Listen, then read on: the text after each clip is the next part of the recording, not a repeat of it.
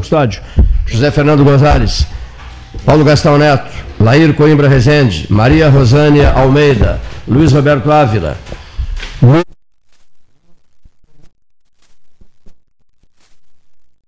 Mim faltou mais de 15 horas.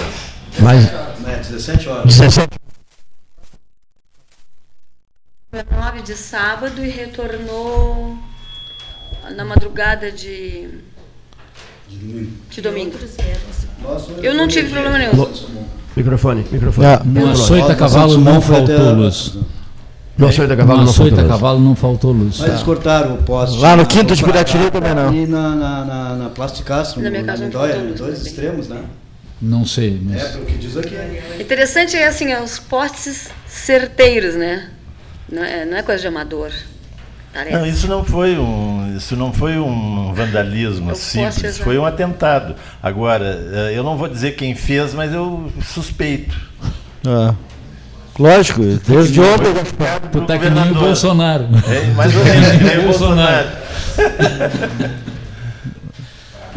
Tá. Foi um recado para o governador, pode ter certeza. É, mas é caso de polícia, de inteligência. mandar recado desse jeito, aí nós estamos lascados, porque se, porque se, se você derruba uma rede não é, criminosamente, você coloca uma, uma- cidade inteira de joelhos. E aí Não, nada, um estado ou um país de nada garante que não vai acontecer de novo. E não é possível a companhia botar um guarda, um ronda em cada, em cada pedaço da linha. Ah, a gente com isso tem ideia assim do tamanho da, da fragilidade que é um sistema de abastecimento via aérea. O seu abastecimento de energia via aérea, ele, ele é exposto, né, não só à intempérie, mas, o, mas ao vandalismo. Né? O subterrâneo é melhor. Né? Agora.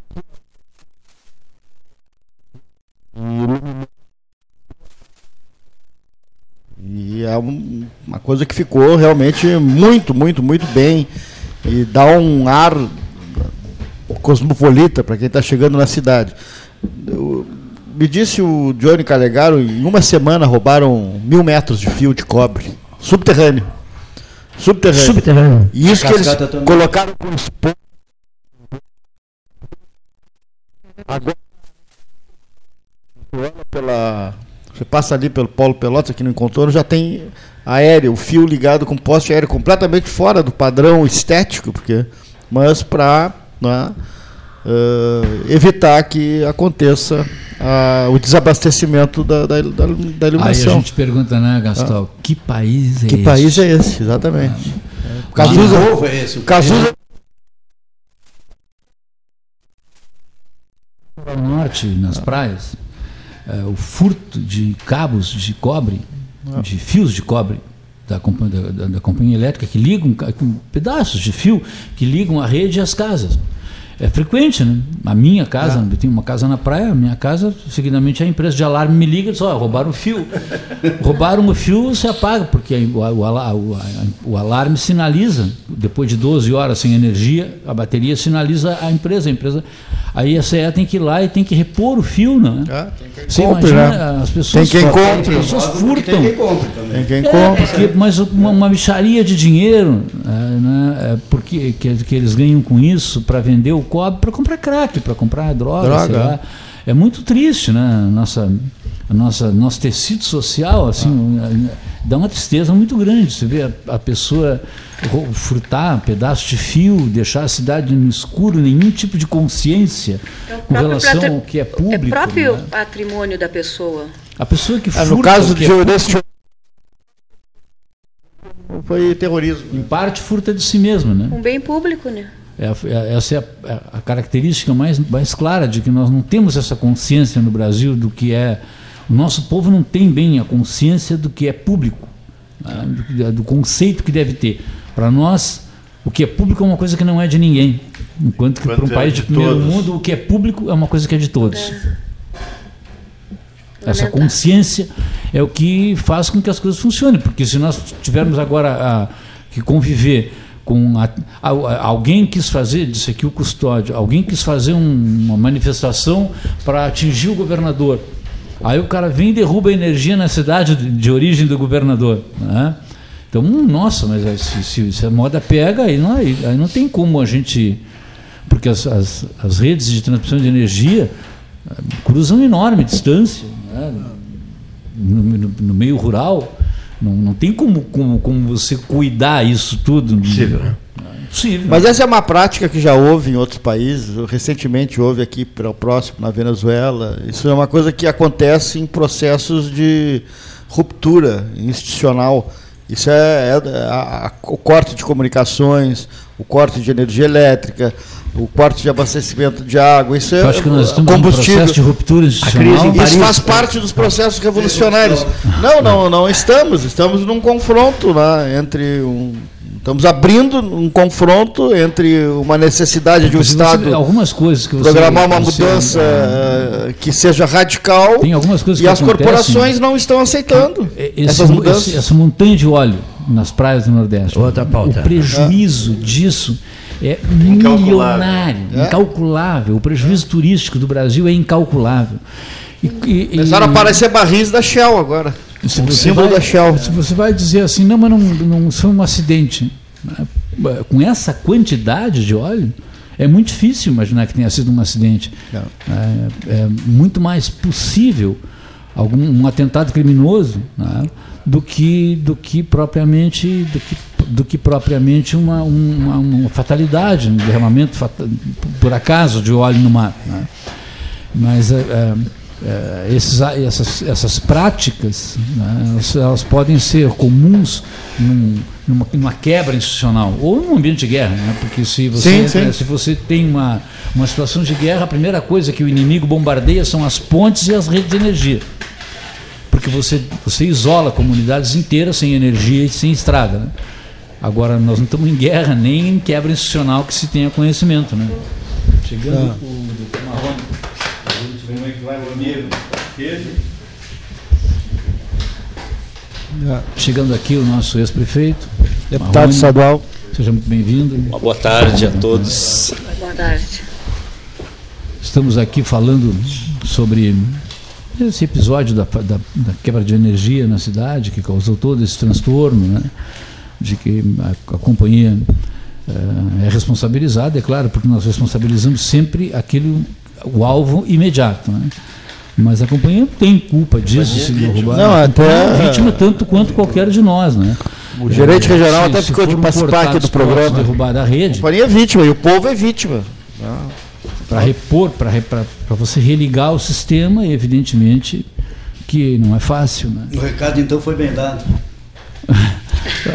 Se é um recado, se é um era recado, né? se é que é um recado, a única coisa que eu vi sem, sem ingressar assim no mérito da questão, vi na televisão também, é de que alguém foi lá com uma motosserra e cortou os postes e botou a rede embaixo. né? Se, se colocou a rede embaixo, você tem, que, você tem que fazer, você tem que fazer outro poste, refazer tudo, até que foi pouco tempo que a companhia levou para religar, né? porque era dois possível, extremos, né? Em dois, teria sido em dois lugares, né? Então, realmente é é uma coisa muito. Eu acho, eu reputo isso como uma coisa extremamente grave, porque se você pratica um, um ato desses para mandar um recado, digamos, como aqui disse o custódio, mandar um recado para o governador, né, digamos que seja isso. Mas você pô, afeta milhares de pessoas, né, causa prejuízos Aí o recado enormes. vai, vai falar mais alto. né? Expõe as Quanto mais pessoas, gente né? afetar, Então mais essa- alto o recado vai dar. Então isso é, é o, é o. Mas que é o- recado, é, pode ter certeza. Isso é o, o, o que faz o extremismo religioso né, no mundo que vai lá e bombardeia torres, matando milhares de pessoas para mandar um recado. Então, para mandar, mandar um recado, você vai lá e mata 3, 4, 5 mil pessoas com aviões. Mas É é para mandar um recado, né? um recado de terrorismo isso, né? É. Um golpe É, baixo. Mas é o que eu ia comentar, né? Na verdade, é, um ato terrorista. É um ato terrorista, com Bueno, certeza. tem gente que depende de energia para viver, enfim. né? É, os próprios familiares do terrorista, né? Não, Porque os ontem hospitais, casas de saúde, gente que depende disso. Comércio Né? tá gente que está né? lá num bloco cirúrgico sendo operado, daqui a pouco cai a energia. E na, na, na- no miserê que estão os nossos hospitais, será que tem, cons- será que tem eh, condição de, de gerador Gerador. para mover toda uma estrutura? Uma coisa é você ter um gerador para uma, pra uma, pra uma, pra mover uma sede de uma fazenda, uma emergência. Outra coisa é você ter um gerador que, que, que, que, que, que abasteça um dias hospital. abastecendo. né? Então eu acho que essa, essa prática assim, é, é assustadora, né? É uma, é uma coisa que deixa todo mundo perplexo. Assim, se é um atentado, é assustador. Agora, eh, se realmente cortaram, eu também não vi os postes cortados, vi na televisão só. Aí eu fico imaginando um sujeito no meio da noite com uma motosserra cortando o poste de energia. linha de É o fim do mundo. Correndo o risco de um fio cair em cima dele, assim. O cara faz isso por, por hobby. E acertou o cálculo que ele ia. É, se o cara deu por cima do cara. Se o cara é um É, é técnico, origem. se o cara é um bom técnico, ele sabe exatamente o jeito É que pode cortar, e- quando é que e vai corta cair o fio. exatamente o que vai atingir bastante gente. Não Mas por que seria um recado? Hein? Por que seria um recado? Tu não, não, não vê motivos? Eu vou te dizer, mas eu vou te dizer, quando eu fui presidente da CE, eu tinha uma reunião na Fiergs para tratar da representação legal da Fiergs para a CE, porque a CE não tinha representa- representante legal nas, nas discussões trabalhistas. Antes de eu entrar na reunião, antes de eu chegar na, na porta da Fiergs, quando estava me dirigindo para lá, faltou luz na Fiergs. Simplesmente isso, faltou luz. Aí não, ninguém soube, soube explicar por que, que faltou luz na CE, na Fiergs. Acontece isso. Bueno. Alguém desligou o disjuntor. Acontece. Pode ser uma coincidência também, é, não é, pode? Claro, claro que é coincidência. Né? É o que O eu senhor digo. acredita, deputado? Hum? O senhor acredita na coincidência? Não, não, no corte dos postes não é um. Não é coincidência. Não é, não é algo que aconteça aleatoriamente, né? O poste não foi cortado pelo que- vento. Pela, Pode ser o cara, o cara, pela o morte. cara acordou de manhã naquele dia, pegou um motocicleta, vou cortar um É, poste da CE hoje. Estou precisando de uma lenha, noite. Vou de noite cortar um poste. Te deu uma vontade de cortar um Deu poste, faz uma vontade. lenha. Cortar não é cortar um poste, ele cortou uma linha, uma torre de transmissão É. inteira. Às 18 horas antes de ficar à noite. Mas se fosse alguma coisa.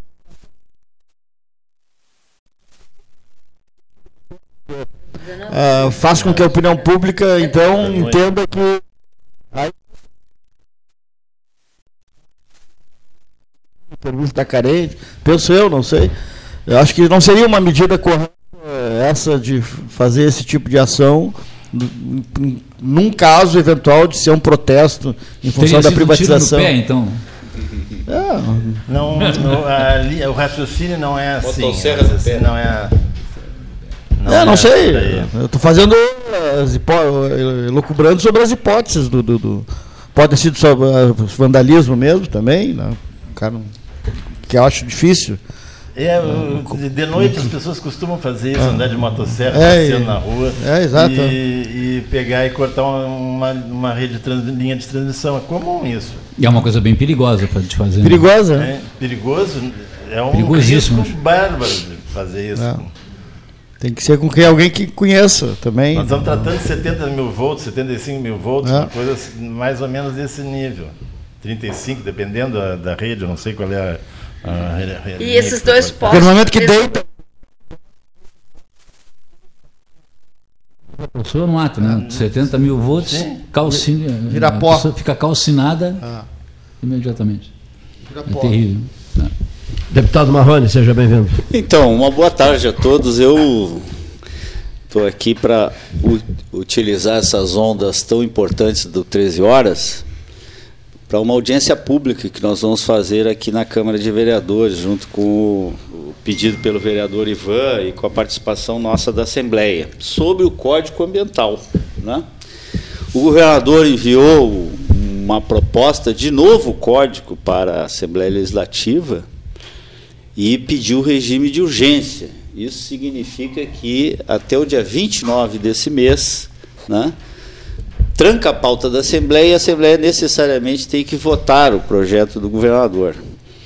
Nós fizemos um apelo na tribuna, né, outros partidos também, outros deputados também, entidades, o Ministério Público, né, porque o Código Florestal, o Código Ambiental eh, do Rio Grande do Sul foi feito há 20 e poucos anos atrás e mais de seis anos de elaboração, porque é um tema, né? Era uma novidade na época, enfim, esta, este regramento sobre o meio ambiente, e agora né, o governador mudou 480 artigos e mandou em regime de urgência. Né? Então, sequer né, os órgãos, o Conselho Municip- o, eh, Estadual do Meio Ambiente foi consultado, né, sequer as entidades foram consultadas.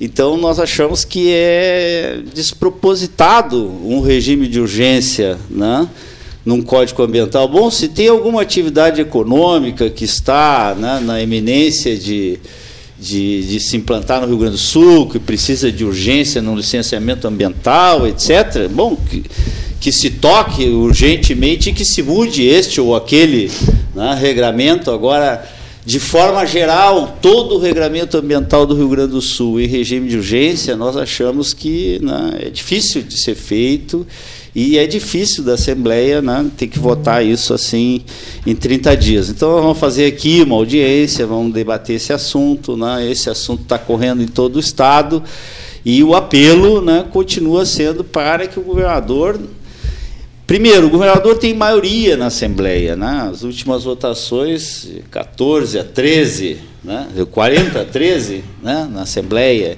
Então, o governo não corre risco de protelação no debate do Código Ambiental. O dia que quiser votar, vai lá e vota. Enfim, tem maioria para votar. Agora, nós achamos que precisa né, de um determinado período. Agora, até as entidades né? Por exemplo, os produtores de soja lá da, da região das missões já se levantaram e pediram também este adiamento. Né? Então, cada um vai olhar ali no projeto que o governador enviou o seu setor né, e vai até se surpreender. Eu acho que tem coisa boa né, que vem aí no novo Código Ambiental, coisa que precisa ser atualizada, enfim. Né? Agora, nós não podemos né, fazer um, dar um cavalo de pau assim tão rápido, sem que a sociedade possa participar, porque, bom, né, é, nesse, nesse tema do, do Código Ambiental é daqueles temas que a Constituição prevê a participação, o debate, as audiências públicas, né, e, enfim, né, então nós vamos fazer esse movimento aqui em Pelotas, estamos fazendo esse movimento a nível do Estado, né, pedindo que o governador tenha uma compreensão sobre isso e que se possa ter um, um tempo mais alargado. A Assembleia já pautou né, nas suas comissões de saúde, na Comissão de Saúde e Meio Ambiente, já, já pautou na Comissão é, de Desenvolvimento Econômico e Desenvolvimento Sustentável, mas se restringe né, a, digamos assim, as audiências públicas da Assembleia, né, e não as audiências públicas mais amplas aí em torno desse tema do, do Código Ambiental do Rio Grande do Sul. Então, um pouco é esse o motivo da nossa, da nossa visita aqui, né?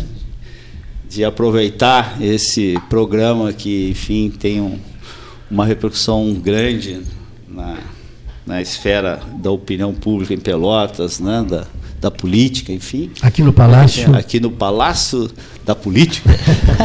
Salão Amarelo, é. Palácio da Política. É, isso mesmo, né? É. Tão importante aí para a nossa cidade. Eu, inclusive, é, recebi o título em 2005, né? É, por aí. Bento. Bento 16. Bento, não, Bento 13. Bento 13. Bento 13.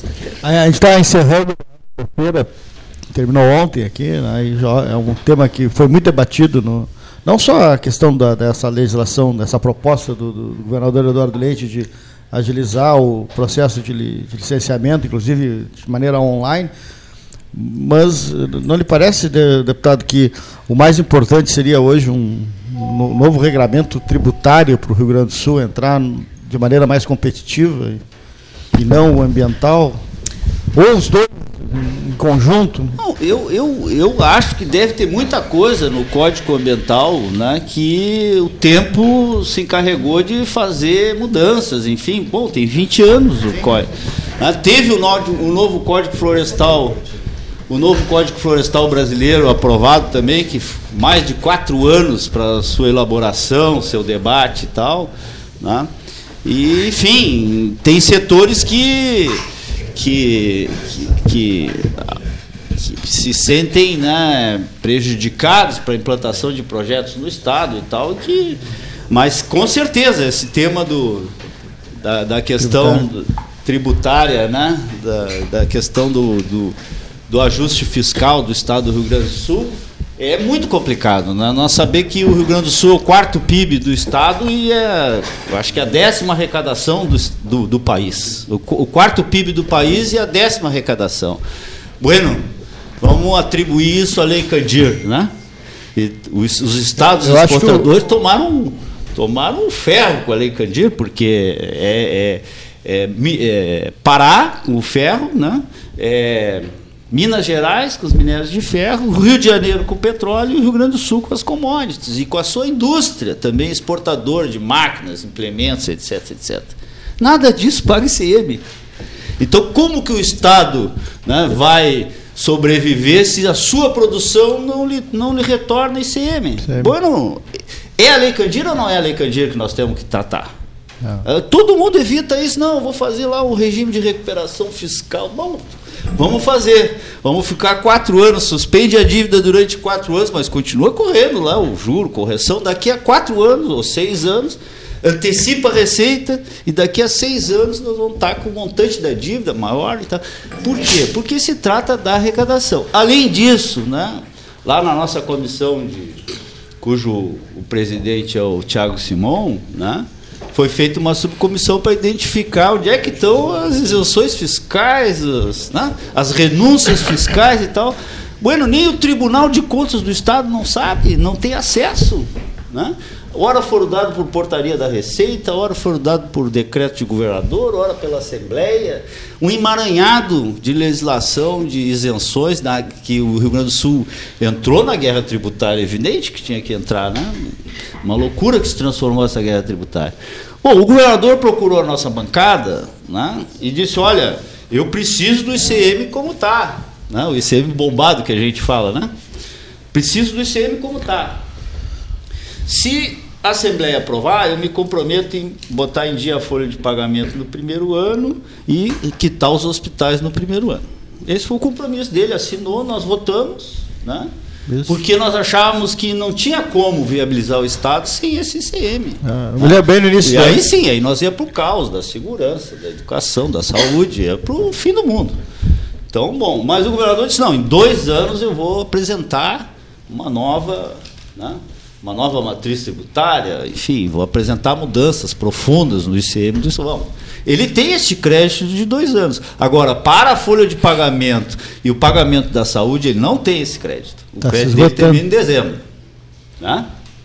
Ele pediu até dezembro, assinou, pediu o ICM, nós concordamos, e que a partir do segundo ano ele teria uma nova formulação tributária para o Rio Grande do Sul. Ele aprovou as privatizações, ele fez uma tentativa no Banrisul né, e não conseguiu, porque o preço das, da, a forma como foi feita, né, segundo o valor econômico, foi atabalhoada, e talvez porque tivesse com a corda no pescoço para poder pagar os servidores e tal, ofereceu 100 mil ações no Banrisul, as ações foram lá para baixo, que valia algo em torno de 5 ou 6 bilhões, passou a valer 2. Aí não valia a pena vender, né? o, o daria um prejuízo muito grande. Né? E aqueles que querem a privatização do Banrisul não querem pegar só a pelanca do Banrisul, eles querem pegar o Banrisul cheio. Então se contrapuseram, o novo se contrapôs. Né? Parte do PMDB também, outras forças também. Não, nós queremos a privatização, mas queremos tudo. Então, eu acho assim, nós estamos muito, o governador tem falado muito no regime de recuperação fiscal e o governo tem dito que não tem regime de re- recuperação fiscal. Não, vai ter. O Onyx tem dito isso. Não, não, não. Isso aí era do, lá do Temer, não vai ter mais esse negócio. De, o que, que vai acontecer? né? É, quais serão as iniciativas do governador em frente a esse? Até porque o Rio Grande do Sul não se enquadra no regime de recuperação fiscal. Aliás, nenhum estado se enquadra, porque o Rio Grande do Sul não tem 75% da folha da receita comprometida com a folha. E esse é um critério básico para participar. Ah, não né? tem. Então não tem. Então, lá na Assembleia, bom, a gente está com este crédito até o fim do ano para colocar em dia a folha. E os pagamentos da saúde pararam em junho. Julho pararam. Não, não teve mais. Né? E os servidores não têm nenhuma expectativa. Assim. Existe alguma condição de fato de de, de adimplir isso, de colocar a folha em dia, com, mesmo com esse CM bombado? Existe alguma chance? Tu Pois, pensa, aí é deputado? que tá. Mas alguma- Essa, essa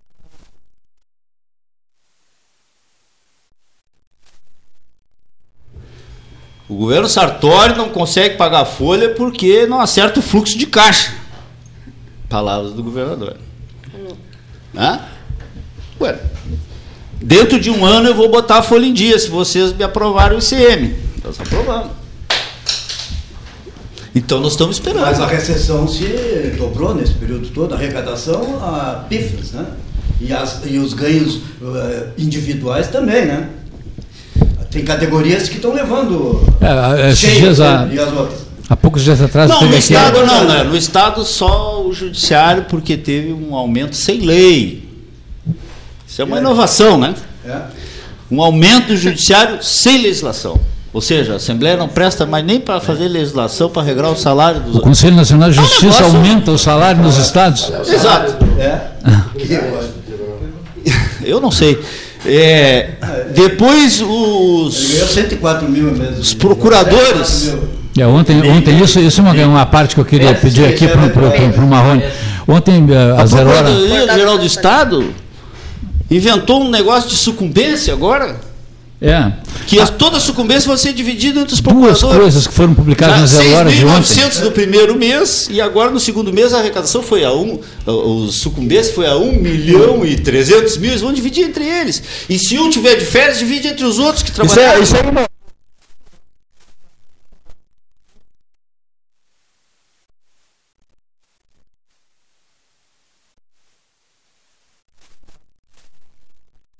o Jota, que baixou a resolução e tal, e valeu o aumento para todos. A Procuradoria do Estado é do governador do Estado. A Assembleia está há cinco anos sem reajuste, dando a sua contribuição. Os servidores estão há seis anos sem reajuste. O Até Judiciário enquanto, até e a enquanto eu PGE, sei, não. até enquanto eu sei,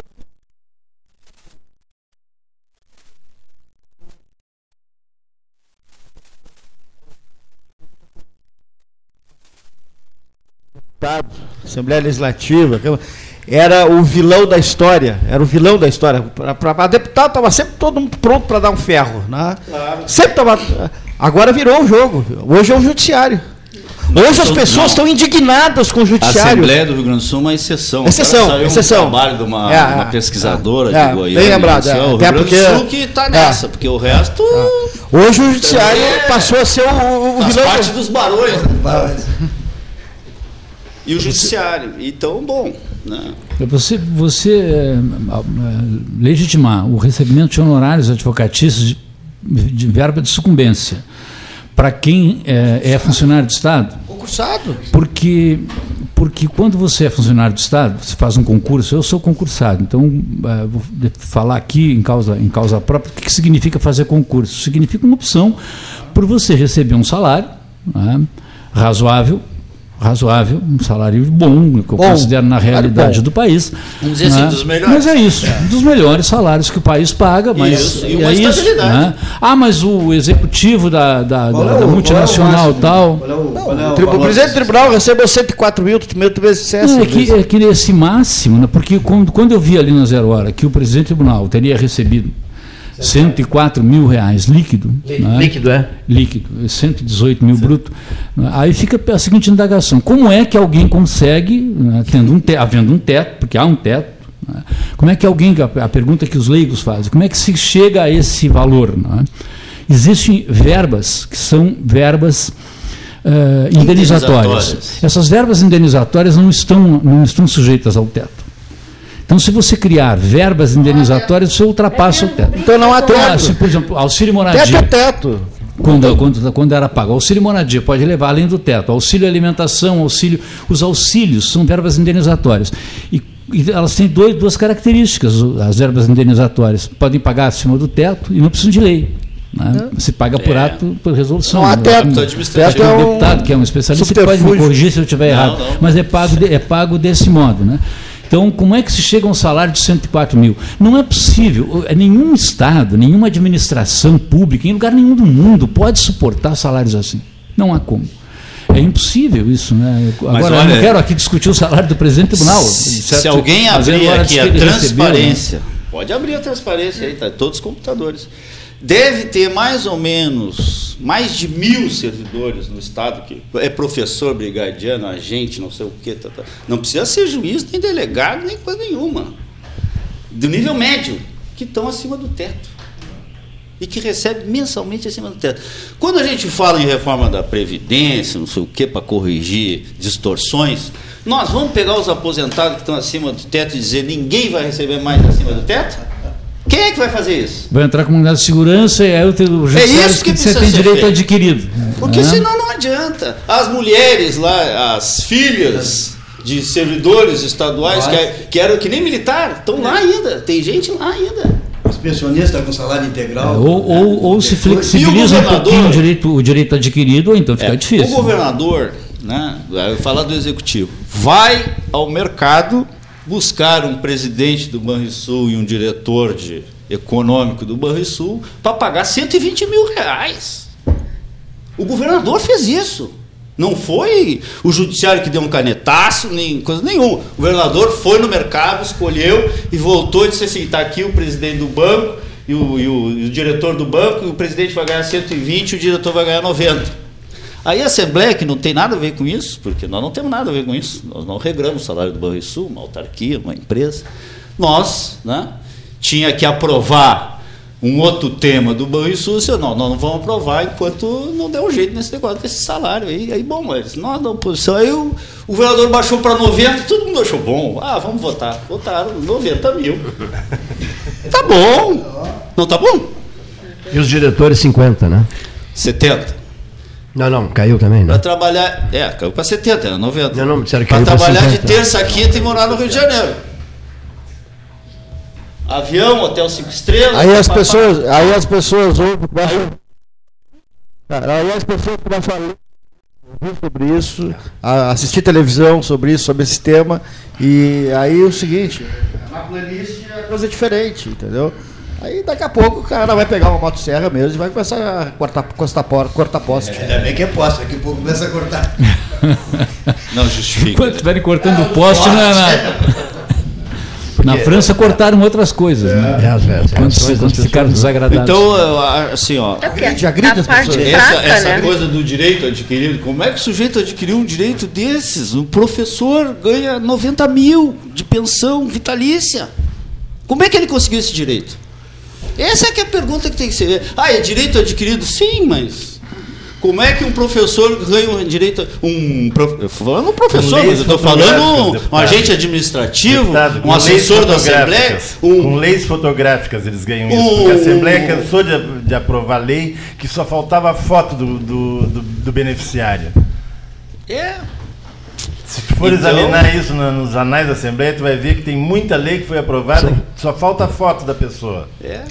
Esse Rio Quando a gente vem mal desde muitos anos atrás. Né? Quando a gente abre lá folha Todo mundo deu a contribuição o pra cara- enterrar o caso cai para trás. Olha aqui, deixa eu só pedir licença para vocês. Eh, usaram de novo a expressão o uso da motosserra, não foi? Da motosserra. Não, o Alexandre não estava, o Alexandre Ávila, o, o, o gerente geral CEA não estava, nem, nem o Jonathan Furtado da Rosa, não estavam aqui, né? O Jonathan Furtado da Rosa. E, e N especulações, já se fez aqui e tal. Né? Eh, foi motosserra? Foi, né? Isso, bom dia, Cleiton, bom dia a todos. Foi Motosserra, confirmado.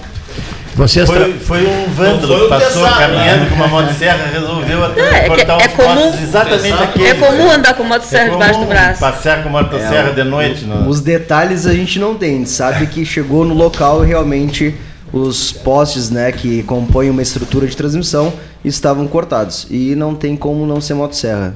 Pela, E não foi tem visto. câmeras, nada lá na- nas, Claro que não. Nessas bancas? Não tem câmera porque, na verdade, as linhas de transmissão, né, elas passam de distâncias lugares, né? E normalmente são pelo meio do campo, né? Então nem tem como ter alguma vigilância, alguma as subestações realmente tem, né? E tem vigilância, tem câmeras, mas nas torres de transmissão não existe isso aí. E Nem foi. tem como. É, nem tem como. Se não tinham cortado o fio da câmera antes de cortar o poste. Não levava a câmera antes, né? É assim, roubava a câmera. É, não tem... Sim, sim, não tem, tem que ter energia Ah, elétrica. mas né? perto da, da- onde a, corrente de 700, não sei quantos mil volts, A linha era de Puxa, mil é. volts? 138. 138 mil volts. 138, aí puxa ele, bota mais perto a câmera. Foi um cara assim, Aí não vai identificar, né? passeando com a motosserra, resolveu cortar. Deve ter Sim, sido isso. e nos pegou de surpresa porque 108 foi quando começou né, o evento meteorológico, né? Em primeiro momento a gente identificou que fosse, né, uma falha de energia, como tem, né? As estruturas, né, da CE, como qualquer estrutura que está aí é, ao tempo, ela pode ocorrer alguma danificação. Então nunca se imaginou em primeiro momento que fosse realmente esse vandalismo nas torres de transmissão, né? Que foi numa no caso. Então, quando começou a desarmar ali a- os clientes, né, o nosso sistema ele tem identificações, né, se identificou que faltou energia em três subestações, né, ali a Pelotas 5, que é dentro das Três Vendas, a Pelotas 2, perto do Pelotense, e a Pelotas 1, na Ferreira Viana, ali, que abastece a praia, ali, o porto e uma grande parte do areal.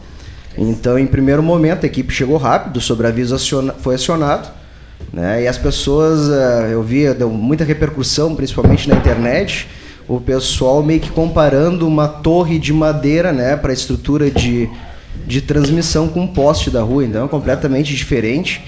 Então o tempo de ser acionado funcionário, né, se deslocar até a empresa, buscar um material, achar o problema, né, identificar que materiais são necessários para resolver o problema e fazer esse transporte consertar o problema, né, as equipes atuaram muito rápido, dá para se dizer, pelo tempo que foi. As, as linhas de transmissão de madeira, elas são com um poste duplo, né? Isso, um poste, Poste geralmente duplo mais um T em cima. Sistema um H. É, um 18 sistema metros, H. são dois 18 metros mais ou menos, um, dois, um X no meio de poste também, né? Em cima e, e eu cortaram um ou cortaram os dois? cortar os dois pés de, de uma estrutura. Então o cara sabia o que estava fazendo. Possivelmente, possivelmente. É porque A avaliação da CE na ANEL é uma das que tem o atendimento mais rápido, viu? Diga-se de Eu passagem. não, eu não tô, eu, não, eu acho que a companhia foi tão vítima quanto os usuários nesse. É, então, é, então nós ah, nesse evento que deu no fim de semana, né, tivemos duas frentes de trabalho, né, uma, né, para identificar onde era o problema, né, resolver o problema.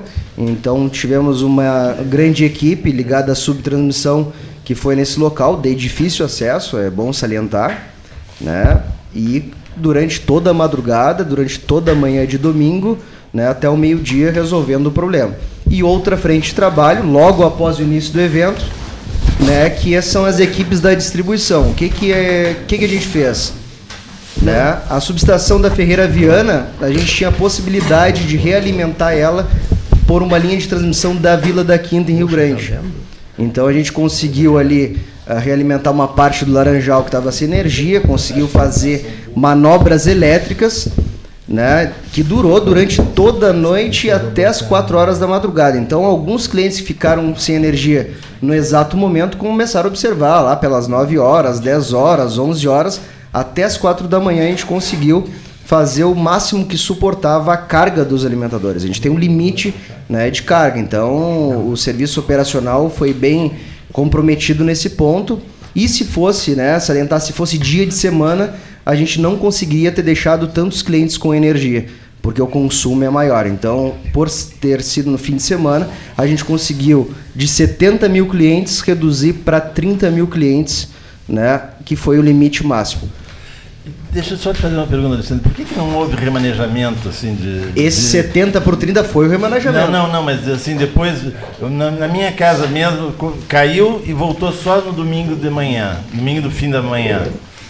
Na- e a gente, a CE sempre fazia, quando eram longas, longos prazos de falta de energia, tirava de uma região, botava na outra energia, tirava de uma, ia deslocando para que as pessoas não ficassem o tempo inteiro sem energia. Por que, que não foi feito isso? Foi feito isso aí. É, essas manobras se deram até as quatro da manhã. É claro que alguns clientes, né, às vezes é perto. Ah, a gente teve manifestação de cliente, bah, do lado da minha rua estava com energia e ali do outro lado, Santos quase que eu fui, isso. qua- quase que eu fui pro vizinho terminar meu aniversário porque lá tinha luz, a gente estava enxergando. Só que depende da característica de construção da rede, né? Às vezes ali é, tem Não- que ter fisicamente a união, né? E mesmo que tenha possibilidade de união, às vezes aquele circuito, né, se colocasse a mais, podia comprometer todo o circuito do É, imagina, alimentador.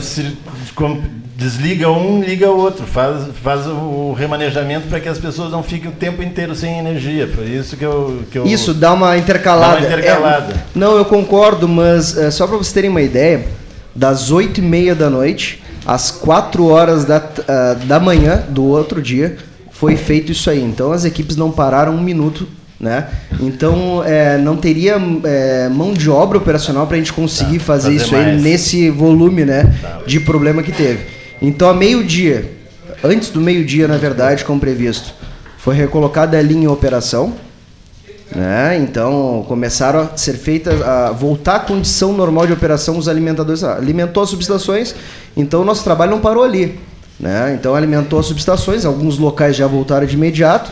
E ah, começamos né, até o meio da tarde aí para conseguir voltar em condição operacional normal como era antes.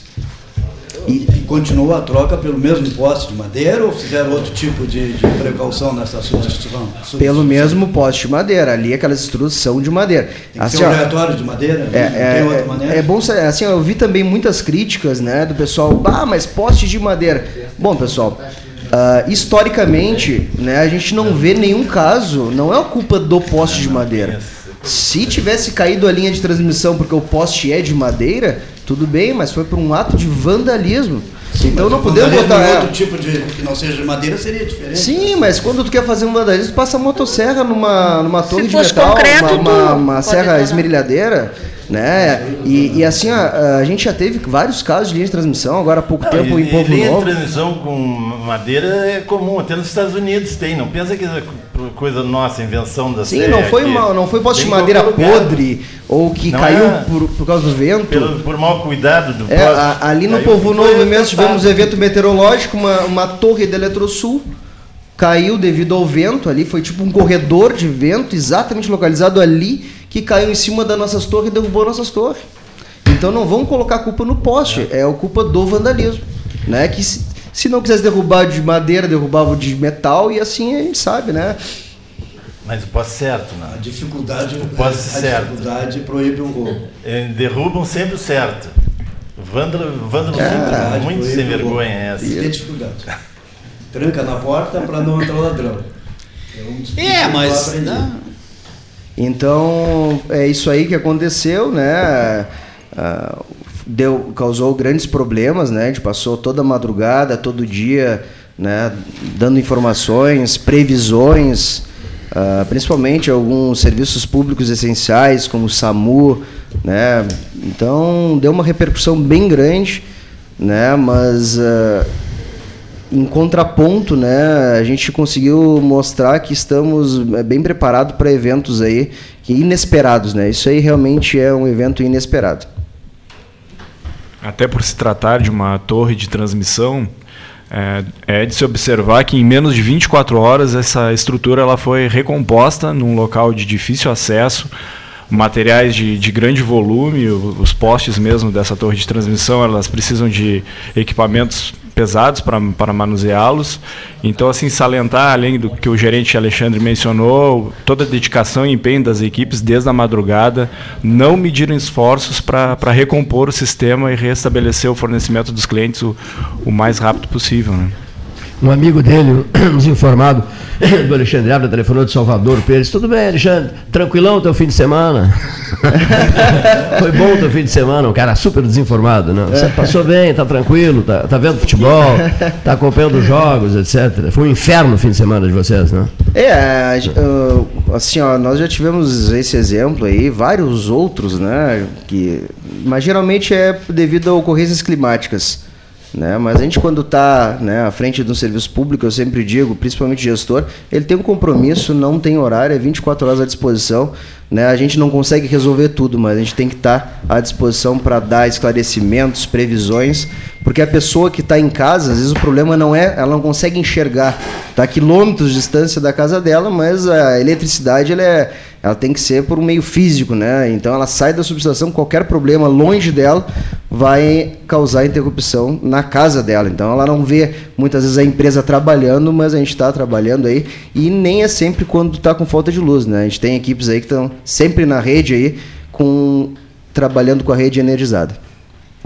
Bom, você, foi tudo resolvido eh, ontem, eh, horário. Meio-dia, antes do meio-dia, reenergizamos a linha, começamos a, a refazer as manobras na condição normal e também, né, é bom salientar que esse evento, né, que aconteceu, né, esse fato aí, ele aconteceu em paralelo com o evento climático também do sábado. Sim, também né? Então, é, quando a gente está com tudo sem energia, a gente não consegue identificar quem está sem energia pelo motivo vento e chuva. Sim. Né? Então a gente começou a ter, a enxergar alguns outros problemas quando começou a colocar o sistema em operação normal. Né? Mas é, dá para se dizer assim que pouco não tivemos grandes problemas né? devido ao vento e à chuva. Né? A gente tem alguns clientes isolados ainda, alguma coisa na área rural, né? algum transformador que eu acho que hoje, durante o dia, a gente consegue normalizar a totalidade. Alguma outra curiosidade dos presentes? Não? Aproveitando a presença do nosso prezadíssimo eh, gerente-geral da CE, o Alexandre Ávila, e do Jonas Furtado da Rosa, um filho de Pedro Osório. Pedro Osório ou Serrito? Pedro Osório. Pedro Osório. Pedro Osório. Eh, est- estão no estúdio do 13, na hora oficial Lógica Cristal, 13 horas e 51 minutos. Tarde cinza. Não? Tarde muito cinza. Gris. Gris. Gris. Do dia mesmo, dia mesmo? 14? 14. 14 de outubro de 2019, pro fio. Fim do ano. Aproveitando o fio. Pro fio, 2019, pro Fim do fio. ano, né? Todo mundo já contando. Olha aqui, ano que vem, já vi uma perguntinha aqui pelo Que telefone. acabe logo esse ano, né? Pelo É, amor Exatamente, que Deus. acabe logo. Nós estamos Aí, diante de. que vem Nós, estamos, olha aqui, ó, que nós estamos diante de um deputado estadual, nós sabemos todos. De um ex-deputado federal, nós sabemos todos. De um ex-prefeito de Pelotas, nós sabemos todos. Mas o que nós queremos saber aqui no Palácio da Política é se nós estamos diante de um pré-candidato. Sempre. Você não, você não quer essa pergunta?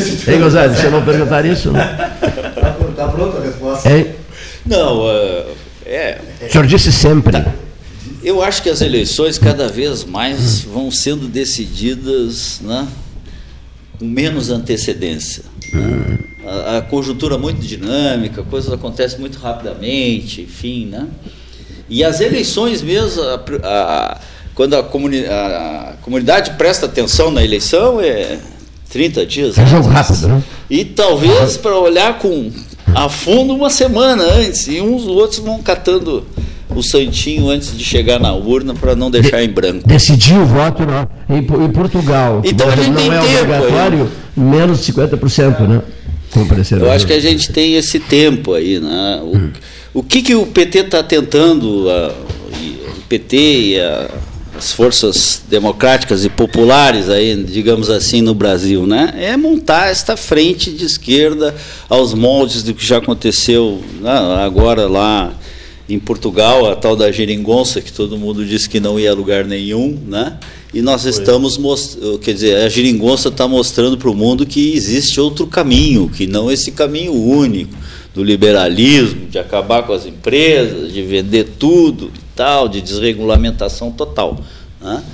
Então, o que, que a gente precisa fazer no Brasil para enfrentar né, esta, esta avalanche aí que se viveu nesse último período? É juntar as forças de centro-esquerda, os democratas, inclusive. Né? Pelo amor de Deus, nós não temos mais centro na política. Né? É uma coisa incrível. Não ter centro na política é, na minha opinião, o fim da democracia. Porque, bom, é a era dos extremos, né? E, e a era do ódio, a era do eli- eliminar o outro, né?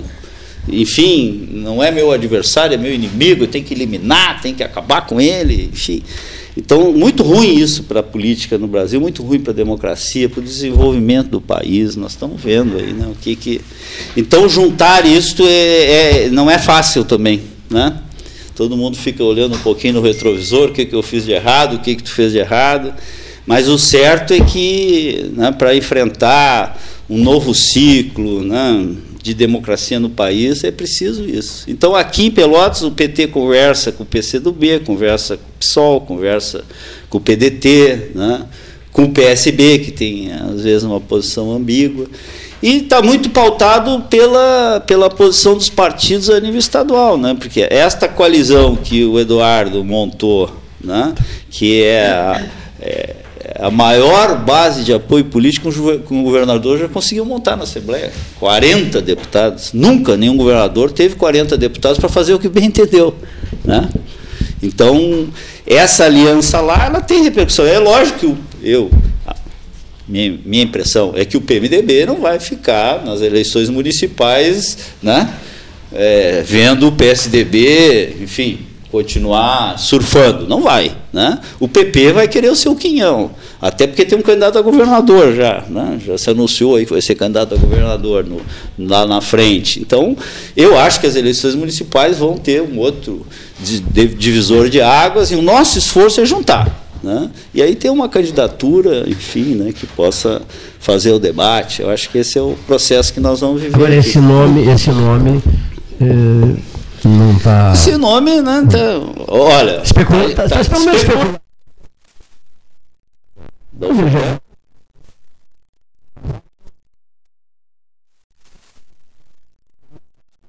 Ah,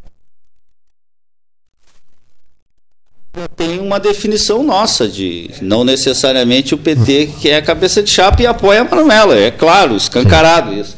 Agora, o PSOL querer que o PT saia da chapa majoritária para ele poder apoiar, aí também, né, bom, já é pesar demais né, a proporcionalidade dos partidos. O PT tem uma expressão importante. O que, que nos levou a esse extremismo, deputado? O senhor que convive ah, mas, com que mas, que extremismo, nem, nem, nem bem à direita e nem bem à esquerda? Por que que levou uma coalizão do Judiciário, a Rede Globo, né, para tirar o PT do poder e jogar toda espiar todos os pecados em cima do PT e o ódio em cima do PT, o ódio da Mas não se vê isso hoje na Globo. Não, a Globo não é contra o PT hoje. Não, hoje é o inverso. Não, não. Por favor. Mas-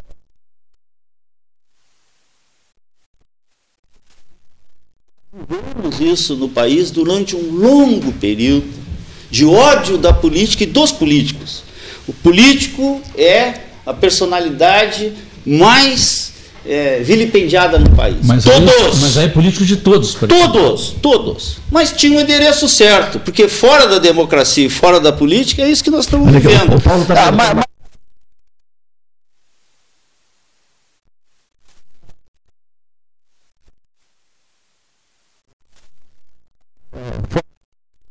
Aqui, é, já tive.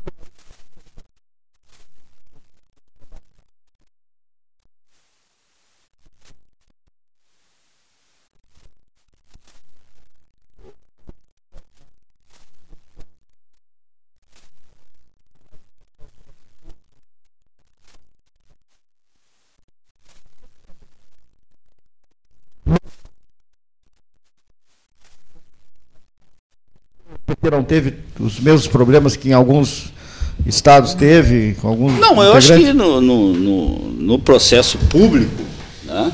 não, mas no processo das redes sociais, das fraudes dos fake news, dos WhatsApp, etc., bancado inclusive por empresários de Pelotas contra o PT, são gravíssimos. São de ódio, são de fora da política, que eu digo. Isso que desequilibra. E isso que apareceu assim, um senador que estava em quinto lugar, em primeiro no dia da eleição. Né? Que fenômeno foi esse?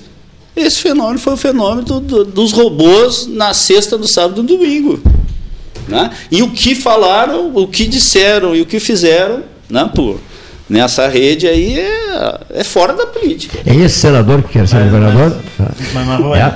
a bem da verdade. Que só foi um processo um esse fim de semana, 20 poucos anos está PT. hospitalizado. Isso, em São Paulo. um São Paulo. 20, 20 e poucos anos do PT. O PT nasceu dessa mesma forma, fazendo esse mesmo tipo de jogo, tratando o, o adversário como inimigo e tratando o- a- os, os- as Não, autoridades não sei. como Por que isso? não, ele foi assim. Eu me lembro deles cuspirem no prefeito de Porto Alegre, cuspirem no governador.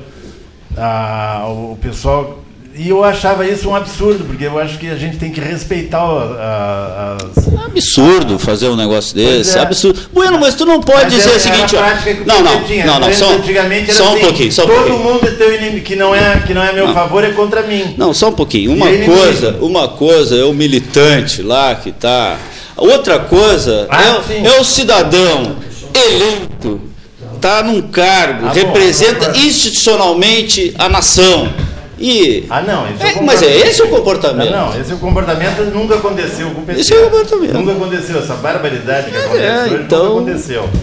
Realmente Aí é que tá. aconteceu. Então eu acho que nós precisamos né, começar essa aproximação. Quem tem um papel mais, digamos assim, importante nisso é quem está no poder né, e quem está no centro. Esses têm um papel importantíssimo nesse processo de repactuação da política, porque do jeito que vai, né, do jeito que está acontecendo aqui no país, onde tem um presidente né, que participa de todas as formaturas de polícias militares dos estados. Né? Participa de todos os atos militares da União, que tem oito ministros militares e mais de 2.500 militares no, no governo.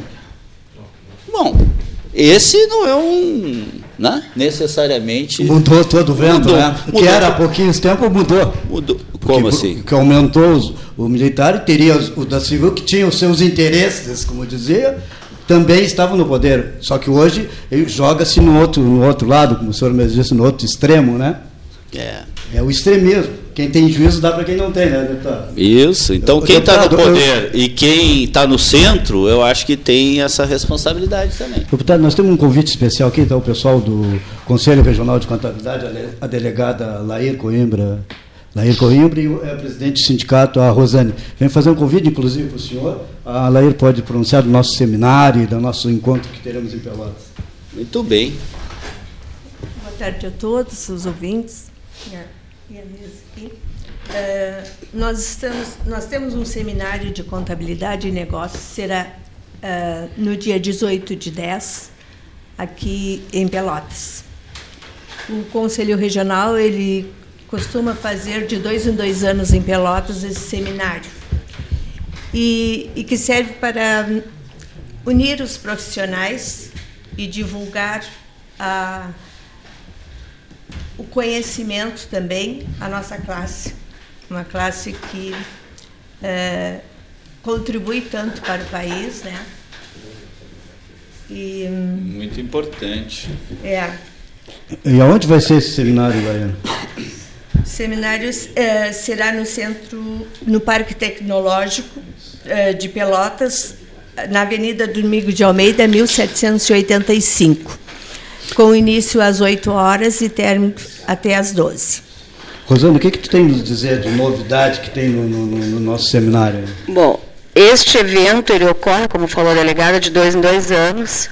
Ele precede ante- no dia anterior, dia 17 de outubro, CRC você, das 7 horas às 21 horas, das 19 às 21 horas, na sede do nosso sindicato. O CRC Você, ele é mais voltado para a classe profissional, na qual se faz presente ãh, a diretoria toda do CRC, que vem debater, vem ouvir as demandas e atender as, as dúvidas dos profissionais.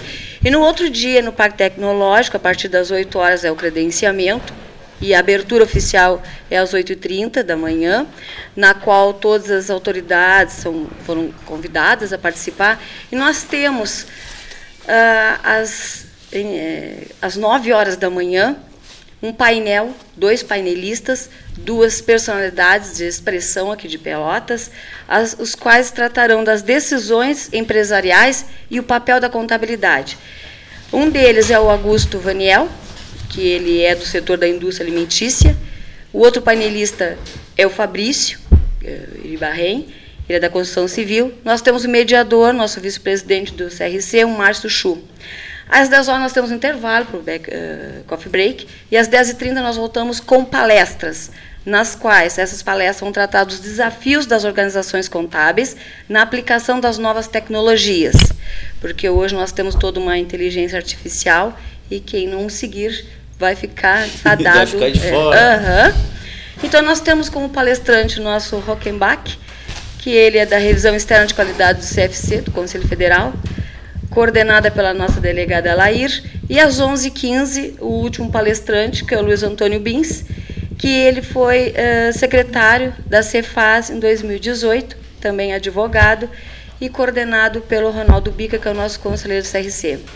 Eu chamo aqui e convido a toda a comunidade porque este seminário ele é de suma importância. Nós sempre fazíamos no, na Católica, porque tem um maior número de lugares, mas este ano não foi possível, então estamos fazendo no Parque Tecnológico e também um, um, um espaço físico de utilização nossa da comunidade, que lá então eh, estamos com 200 inscrições, limitadas a 200 inscrições. Mas fica aqui o convite então para todos empresários, profissionais da contabilidade, inclusive os estudantes, que é de muita importância, eles estarem lá ouvindo, trocando ideias, inovações, que é isso que a gente quer. Então fica aqui o nosso convite. Também deputado, é importante, vemos aqui no dia 11 a Assembleia Legislativa, uma audiência pública proposta pelo Giuseppe Resgo. Estamos com um apoio de mais 30 deputados na questão da substituição tributária. Sim. Estamos com o projeto de lei 293, que o relator é o Viana. Nós gostaríamos, ele sabe disso, aproveita este canal de uma grande Deputado repercussão. Viana. Deputado Viana é o relator do projeto de lei 293. O homem do pêssego. E queremos continuar contando então com esses deputados estaduais para que a gente possa, de uma forma justa, deputado Marrone, Sim. de uma forma justa, alinharmos essa questão da substituição tributária para que nosso Estado não vá à falência. Isso. Porque o que está acontecendo é que os nossos clientes estão indo para Santa Catarina. Então vamos rever essas situações. É, até apareceu um representante da, da Fiergues lá na- numa audiência pública nossa e diz o seguinte, que os empresários do Rio Grande do Sul não estão mais atravessando o Mampituba, que agora estão atravessando o Rio Uruguai e indo para o Paraguai. Né? É É, isso hoje aí. o arroz paraguaio é um porra nosso aqui. Quando tu, Aonde nós vamos parar quando tu estavas falando, Marrone, a questão de depu- em deputado, deputado Marrone, quando estavas falando na questão de eleições e de que os nossos eleitores é um pouco cedo de se preocupar e que se preocupam meses, 60 dias, 30 dias, até uma semana antes, talvez seja por isso essa despreocupação desses eleitores e não ver bem o que fazem, os que os candidatos fazem ou que até mesmo os, eh, os eleitos fizeram. Eles têm, eu aqui até quero aproveito, né, para pedir que votem com consciência, mais do que votar com consciência, que vejam o trabalho dessas pessoas, que o que fizeram e o que tenham a fazer.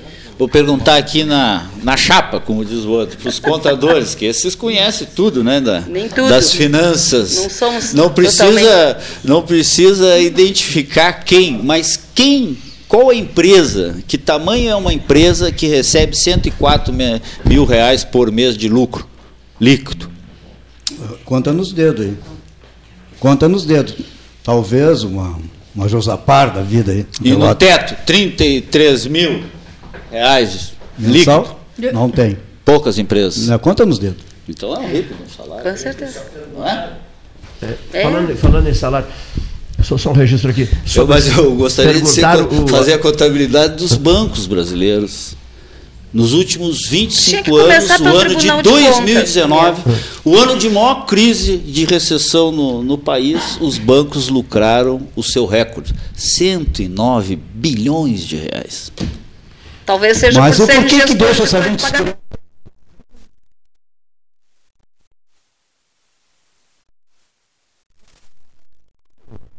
O ano Ano de ouro, dourado,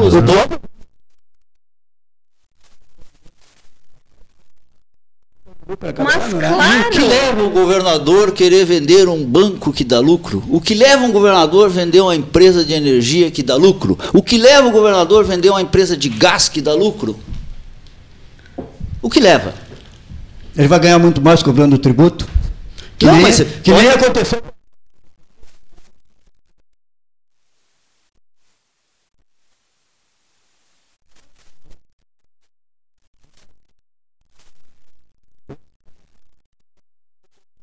Usamos.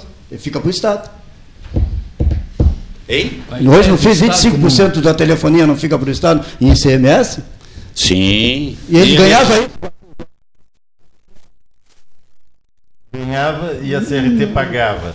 O que não permitiu é que a CRT aumentasse o investimento, assim como não permitiu que a, a, a, a companhia de pelotas aqui, a CTMR, mesmo tendo dinheiro em Não, a caixa, melhor companhia não que teve. podia investir. Não podia investir porque o governo federal não permitia. Então, não, isso é tudo desculpa. Dizer que as empresas, por ser públicas, não funcionam é pu- pura desculpa.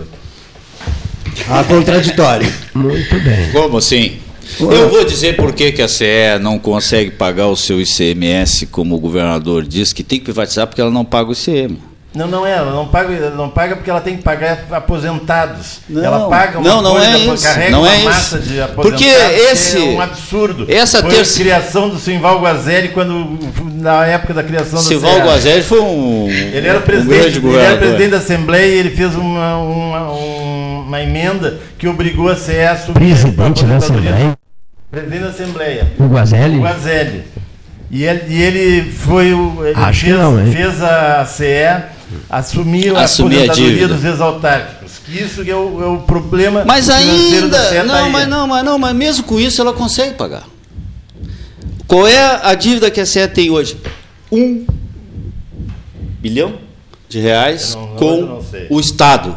ICM. Por quê? Porque o Sartori botou um cara na CE para não pagar o ICM do Estado. Agora, o- provavelmente o governador botou outro que não paga o ICM do Estado. Ok, para privatizar. Terça-feira dessa semana que passou, tem uma capa inteira aqui no Jornal de Pelotas. E curiosamente está lá o segredo. Desde o governo Fetter, que não se paga conta de energia elétrica em Pelotas, se deposita em juízo ao valor que, a- que o prefeito acha que deve pagar. Não é o valor que vale para a CE. O prefeito achou que a CE estava cobrando muito, entrou na justiça, passou o governo do Fetter, passou o governo do Eduardo, está terminando o governo da Paula e não pagaram energia para a CE. Quantos municípios do Rio Grande do Sul não pagam energia para a CE? Quem são os grandes devedores da CE? Quem começou foi Porto Alegre com o Tarso. Pois é, Eu era presidente da CE. pois é. Da- Eu era o presidente e o Tarso foi quem começou com essa história de que não energia era, era bem de segurança pública. Desde Não era- 2014. Iluminação pública não Olha, desde problema da 2004, quando o Marrone saiu da prefeitura, e está errado lá no jornal, eu paguei todo o acordo que eu fiz com a CE, tanto que eu pude fazer reluz, sair do Cadinho, etc. Desde 2004, janeiro de 2005, o Fetter entrou na justiça. De lá para cá, nenhum prefeito se preocupou com pagar a CE. Falando em prefeito, o camarada perguntou agora pela, pela, por Aí telefone celular, CE, Marrone. Ah. Qual foi o, Ainda o- assim ela consegue se prefeito- manter. Qual foi o prefeito que escolheu o Guazelli, já que o Guazelli está na ordem do dia aí, o Guazelli, que localizaste, eh, eh, Maria Rosane Almeida, localizaste o Guazelli na Assembleia? Segundo Foi, vice. mil- foi Foi- quando segundo na época da vice-presidente, criação algo da assim, Em CE. 62. Ele estava na presidência. Ele foi segundo vice-presidente É, da mas ele Assembleia. estava presidindo a sessão quando ele fez essa. A pergunta que veio é: qual foi o prefeito de Pelotas? Temos um ex-prefeito aqui, vários ex-prefeitos citados né, há pouco. Né? Qual foi o ex-prefeito de Pelotas que, Então, até tem um futuro prefeito aqui. que escolheu o Simval Guazelli para uma missão, uma importante missão dentro de um banco? Foi o Irajá Andara Rodrigues, que no Rio de Janeiro foi o hotel do Guazelli, depois de, de altas articulações em Brasília, ele, presidente da Comissão de Orçamento e Finanças da Câmara, quem co- co- conseguiu o que desejava e procurou o Simval. Ele era muito agradecido, o gesto, o gesto maior do, do, do Irajá. Foi procurar o Simval e disse: Olha, você é o novo presidente do Banco Meridional do Brasil. Eu, o que é isso, Irajá? Mas o que é isso, Irajá? pois é, eu acabei de acertar em Brasília, sem te consultar, indiquei o teu nome e ah, fiz altas articulações políticas em Brasília por uma razão só: pela tua qualificação, pela tua dignidade, pela tua seriedade profissional, etc, etc, etc. E foi presidente do Banco Meridional do Brasil. Mas agora o Rio Grande não tem ninguém com capacidade de ser presidente do banco. Tem que ir lá no mercado, buscar alguém e dizer: eu não vou privatizar o Banrisul, porém vou levar um presidente que é especialista em privatização, porque esse é o currículo desse cidadão que está lá. Tem uma empresa de consultoria e o que ele mais colocou no currículo é especialista em privatização. É esse o presidente do Banrisul que nós temos hoje. E não vai ser privatizado. É, mas ele vai. Aí isso é para privatizar a CS, o gás e a. E a. Mas isso aí não, não- isso aí não paga duas folhas. Não sei, mas é. Não paga mas duas tá folhas. pra Pode vender essas. isso. Não paga. Tá O ativo, o ativo que o Rio Grande do Sul tem é Banrisul, que deve valer uns 8 bi. Isso sim. Né? Mas também é oito anos de lucro. O, o lucro do Banrisul é um bi por ano. É oito anos de lucro. Vamos vender o Banrisul, vamos ficar sem nada. né? Um banco importante. Sabe quanto é o, o- a, a presença do Banrisul no PIB do estado do Rio Grande do Sul? 17% do PIB está no Banrisul. Mas a Petrobras 35 vendeu- a Petrobras bi vendeu de um- circulante, um- 14 bi de crédito. Um gasoduto. É um negócio- A Petrobras vendeu um todo mundo quer, né? que Paga, Todo aluguel. mundo quer, né? Ela vendeu um gasoduto que paga e ela paga de aluguel que, o que recebeu por- pela venda, paga de aluguel por ano que ela recebeu pela venda, então tá tudo bem. Lair, vamos continuar só para esclarecer os profissionais como, como fazer a inscrição e o que é necessário se faz da nossa inscrição no seminário. As inscrições são feitas diretamente no site do CRC, é www.crc.org.br. Elas são gratuitas e, e elas têm uma pontuação de três pontos para atualização continuada, Educação continuada. educação continuada. Estão usando uns. É um machado isso? machado? Uma marreta? Olha, esse- esse- Vai faltar água agora. a luz, a água, tudo na beira. Que coisa, hein? Que programa, mensagens e mensagens, que programa interessante, que programa bem gostoso está hoje, descontraído, pesado, pesado no sentido assim de, de levantar questões. Ah, digamos assim, qual foi o, o, o, o- número que deixou todo mundo estarrecido? Foi com relação. Estamos na casa dos 100. É. Os 104 do presidente do tribunal e os 109 bilhões dos bancos lucraram. Tudo é 100. Tudo é E a gente sem nada. Tudo é sem. E a São gente múltiplos. sem nada. 109 bilhões no ano Coisa 2019. pouca, coisa pouca. Básica. Estão faceiros e felizes, né? Olha aqui, ó. E aqueles que remetem o lucro para o exterior não precisam pagar nem imposto. imposto, não é? exatamente. Os contadores aqui que me ajudem. Quem remete lucro para o exterior não paga imposto. Impressionante os bancos é que ah, o Marrone disse aqui o Brasil vive uma E quem não remete um também não extremo, paga. né? Mas sai do extremo, vai para o outro extremo e os bancos continuam sempre flanando na, na, na- eles continuam sempre o banco consegue se, se, se adaptar ao, ao momento e acaba e acaba faturando sempre muito alto né? então a, a- questão política parece que passa ao largo da, da questão bancária. Todo mundo todo mundo fala todo mundo grita todo mundo reclama todo mundo aponta o número em números absolutos o absurdo que é o lucro mas o sistema financeiro ele ele vai e- ele, ele sempre sempre será assim a meu ver. Porque o, mundo hoje gira em torno do tal do mercado. É isso o mundo gira e os bancos são os representantes disto né os bancos são os que lidam E com as isso concessões, quem, quem libera as concessões? são altamente experientes, como, como, como disse o Marrone, os contadores é que sabem. Os contadores dos bancos devem ser os caras mais espertos do mundo. O cara sabe fazer conta como ninguém. né? Ele, Não ele- precisa, cobra, cobra, se o cara suspira dentro da agência, porque o contador. o suspiro do cara está cobrado na agência, quem é que não ganha com isso? Dizem que nós estamos vivendo a era da vingança do capital financeiro, né? que no pós-guerra a social-democracia resolveu, né? um eh, implantou um sistema produtivo de divisão melhor, de atender às demandas sociais né? e tal, e que isso tirou a fatia do- dos bancos, significativa do, do sistema financeiro do mundo. E agora, né? essa era que nós vivemos de desregulamentação total da atividade financeira. Essa é a crise do mundo. Né? O capital financeiro não produz absolutamente nada. Né? Ele só né, é, extrai da- do, do- do lucro do processo produtivo a sua mais-valia. É isso que nós estamos vivendo. Como é que pode, num país em crise, o- os bancos são os que mais ganham. Ou seja, né? Está invertido. Então diz que nós estamos vivendo a era da vingança do capital financeiro, da crise de 2008 que não terminou. Segundo os europeus lá, a Inglaterra está com problema, com o Brexit e outras coisas. A Alemanha está com problema também dessa desregulamentação total do sistema financeiro. Né?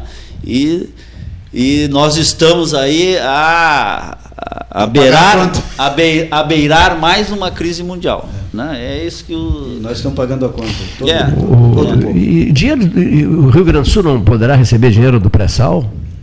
Vai receber, Vai receber naquela matriz, 140 né? milhões. Na matriz essa do. Eles reservaram foi 20. 420 milhões. É, agora. 420 Mudou, era milhões, 148, passou é. para 420. Não significa nada, né? Não, não. Nada, né? Nenhum alívio né, para o Estado. Assim. É troco, né? É. Uma outra coisa que, que- me pediram que fosse re- referida aqui, essa transferência em massa de, de- de presos de Pelotas para Rio Grande, eh, eh, seria provisório isso?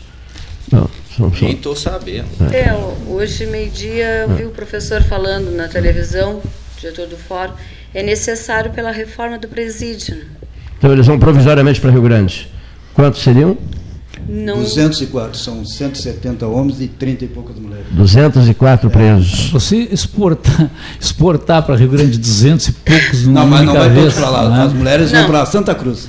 Então você, na verdade, eu não quero aqui discutir porque eu, o, ah, tenho o maior respeito pelo Dr. Marcelo Malise, foi meu estagiário na Promotoria de Justiça, tive a honra de tê-lo como meu estagiário por quatro anos na época da faculdade. Então, eu, o Marcelo é uma Devia pessoa ser um responsável, estagiário brilhante, é, né? es- es- experiente, né? Então, é necessário, é necessário. Agora, lá em Rio Grande, a gritaria, a gritaria do, do prefeito, do vice-prefeito, do presidente da Câmara, é terrível. Porque você agregar de uma hora para outra mais de 200 presos numa penitenciária só é o, é o, é o caos.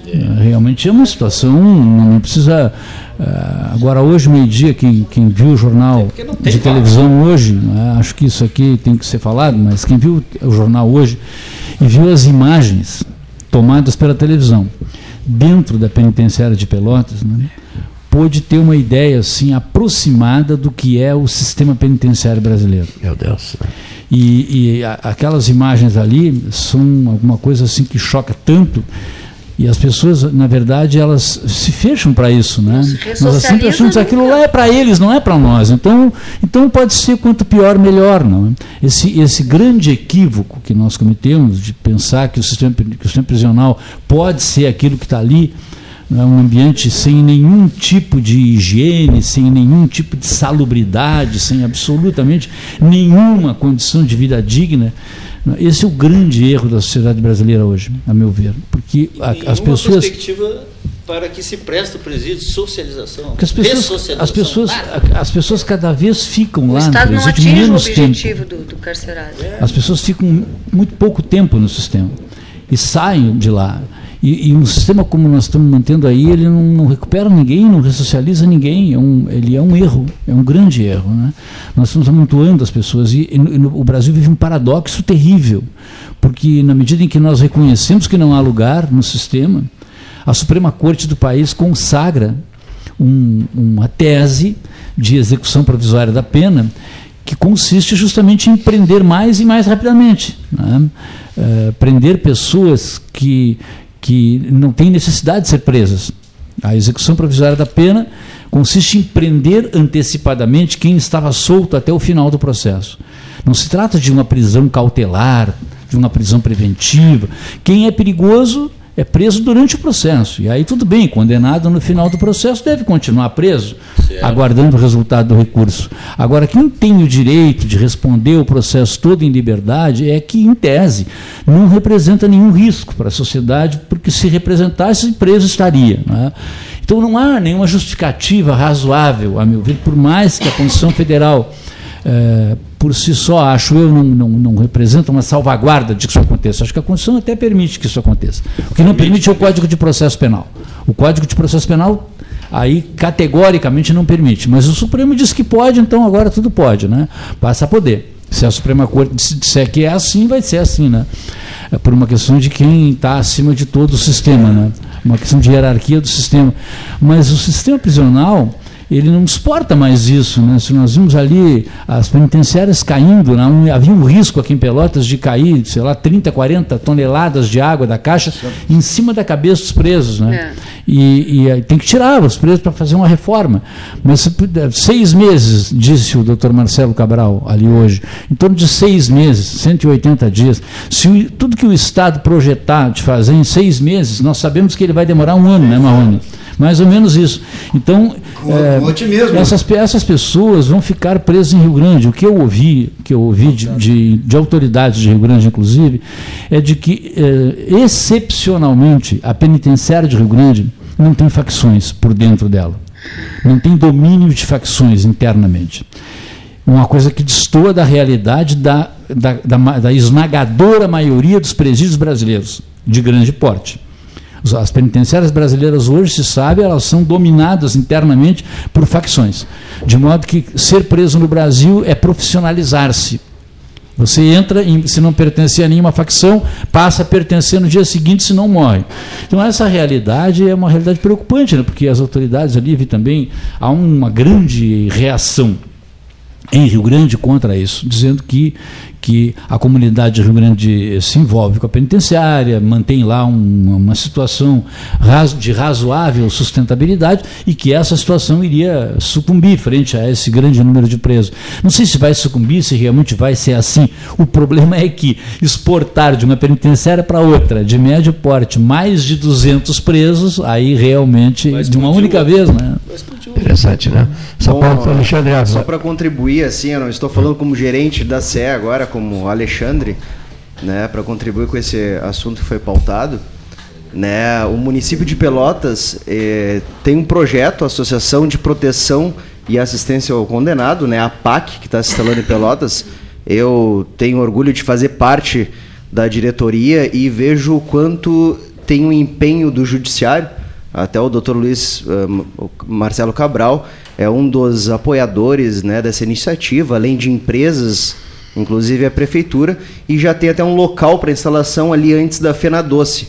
Então agora a partir de novembro, possivelmente, a PAC que vai ser instalada em Pelotas, né, uh, até o ano que vem já tem a sua estrutura já montada. Então essa PAC de Pelotas ela foi uh, uma das cinco né, escolhida pela Federação, a Fraternidade Brasileira, que faz essa, essa regularização das APACs para receber recursos 100% do Departamento Nacional de Penitenciária.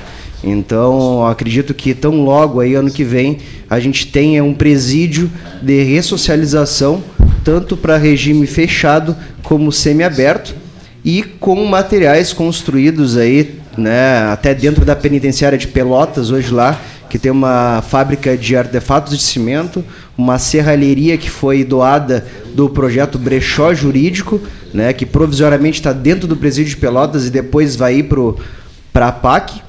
E, uh, já está em grandes mobilizações aí, e é um local que possivelmente aí tenha até 80% de ressocialização dos condenados. E né, a gente sabe que às vezes é um assunto meio polêmico, mas é bom para toda a sociedade, né, que o preso ele volte para a sociedade e não tenha a volta para fazer o crime aí e afetar todos. Tu sabes que só para complementar, com a doação, com a montagem dessa serralheria, já tem frutos dali. Por exemplo, os bancos do pronto socorro são confeccionados por eles, pelos presos. Isso é, é, na verdade a PAC ela faz o conjunto, né, junto com o projeto do governo, que é o Pacto pela Paz, né, e, e a mão de obra prisional, que é o MOP, né, que faz, é, que utiliza, né, esse, a mão de obra prisional que começou nos postos de saúde e depois a demanda de serviço era tão grande que se estendeu para outras secretarias, né? Então os bancos e hoje a serralheria que está dentro do presídio ela é da PAC, né? Então como não tinha um local adequado, provisoriamente está lá e depois vai ser recolocado nesse e sistema. E os próprios blocos de artefatos também vai ser utilizada a mão de obra deles. É, os blocos de artefatos agora o Ministério Público Federal, né? A, a promotora lá, ela através de, de indenizações fiscais do trabalho, Então foi contemplada a PAC com um valor que foi comprado cimento, areia, brita para construir em torno de 10 mil blocos de cimento que já foram feitos dentro do presídio e já foram movimentados lá para o prédio da PAC também, que foi uma doação do judiciário, né, com uma grande influência do Dr. Marcelo Cabral, que foi doado ao Estado, que depois vai ser né, cedido para a utilização desse sistema penitenciário. Nosso abraço ao doutor José Eurico Vieira Nunes, médico veterinário, né? Que é, prestigia muito o, o, o, deba mosca. o debate três. Famoso mosca. Doutor José Eurico.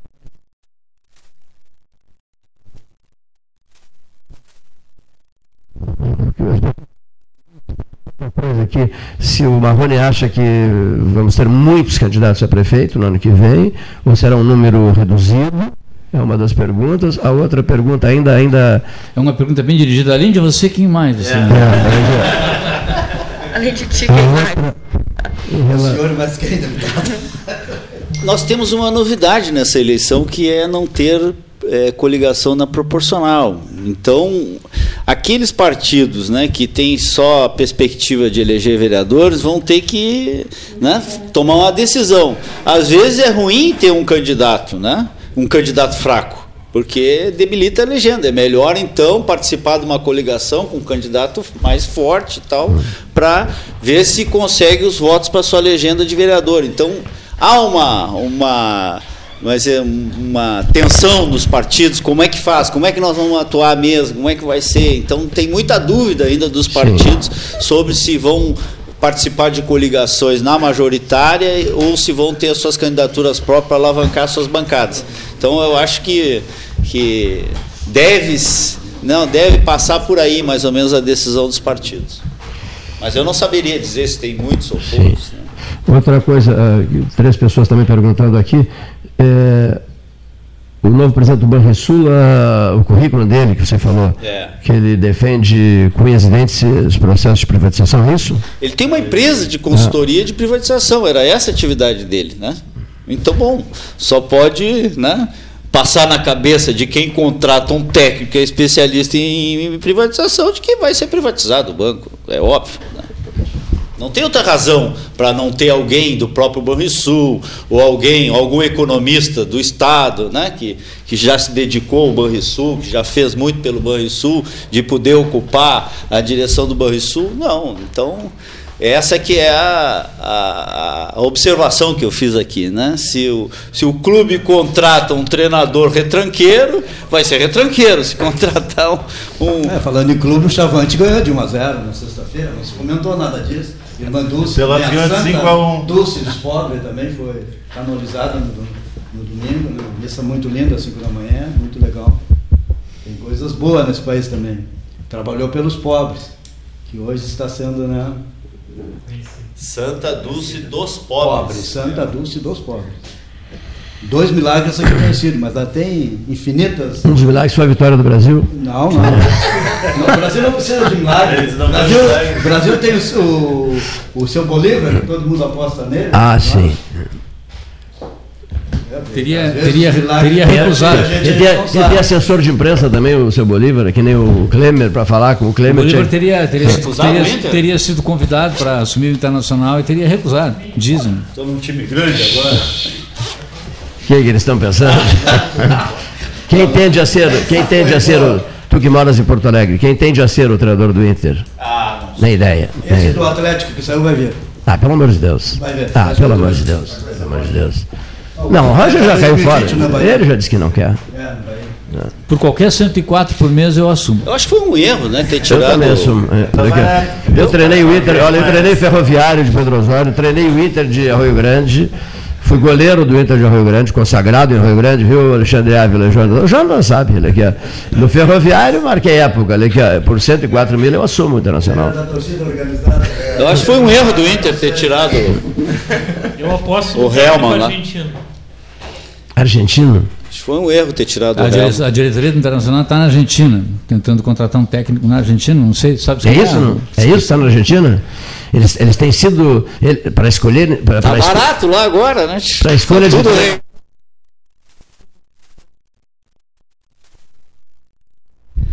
O vinho está mais barato Escolhe em Buenos pra Aires que na né? fronteira. Sim, fronteira está presa do, do nosso aqui. É. Muito mal, Cleiton. Argel, Lisca. Pelo amor de Deus. Meu Deus, nossa senhora. Só treinadores sem títulos no currículo. A seleção também está muito mal. Medíocre a seleção. Quatro jogos sem vencer. O treinador é uma piada pronta. Já era para ter caído. Isso é uma piada pronta. Vou fazer uma campanha, o Odair na seleção. Não ganha. Deve ir para o Cruzeiro ou o Atlético. Né? Bom. É. Alguma coisa a mais? Uma frase? Uma frase? Olha Aqui, ó, a fisionomia, o Alexandre e o Jonas são fisionomias de pessoas cansadas, né? Porque não foi fácil esse final de semana, meu Deus do céu. Já no sábado com problemas, e domingo de novo com problemas, né? Atos de vandalismo, que coisa Imagina constrangedora. então o né? cara da motosserra que passou a noite sem dormir, serrando o poste. E eu, Não, e pior, a, a luz foi restabelecida antes das 24 horas. Convidei, o pessoal- convidei, convidei os camaradas da, da, da Motosserra, mas não quiseram, não quiseram aparecer. Sério. Ont- Ontem no supermercado nacional. Não quero, não.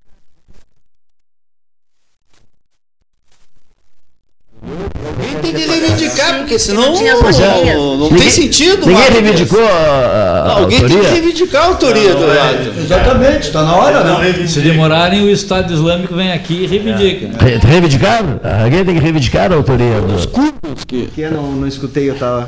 Ah, Ninguém reivindicou.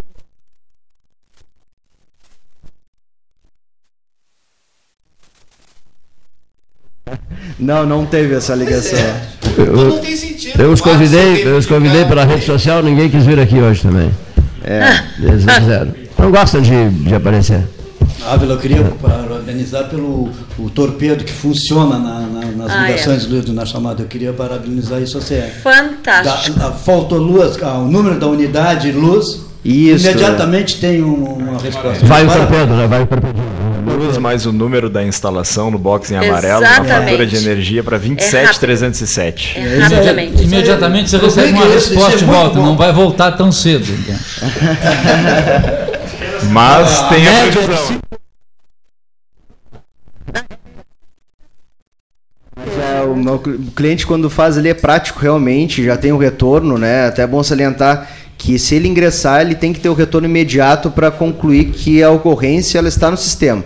Né? Se não tiver no sistema, a CA não vai, não tem como ir, só o que está despachado no Eu sistema. mandei agora, quando aconteceu esse fato aí, recebi a mensagem na hora, assim, espera sentado. Ah, tá certo. E, e, e Goethe, e Goethe, É brincadeira, é brincadeira. Não e Goethe, já estou terminando. E Goethe, se pudesse, o que diria sobre Pelotas nesse domingo? Lá de Frankfurt, sua terra natal. Luz, mais luz. E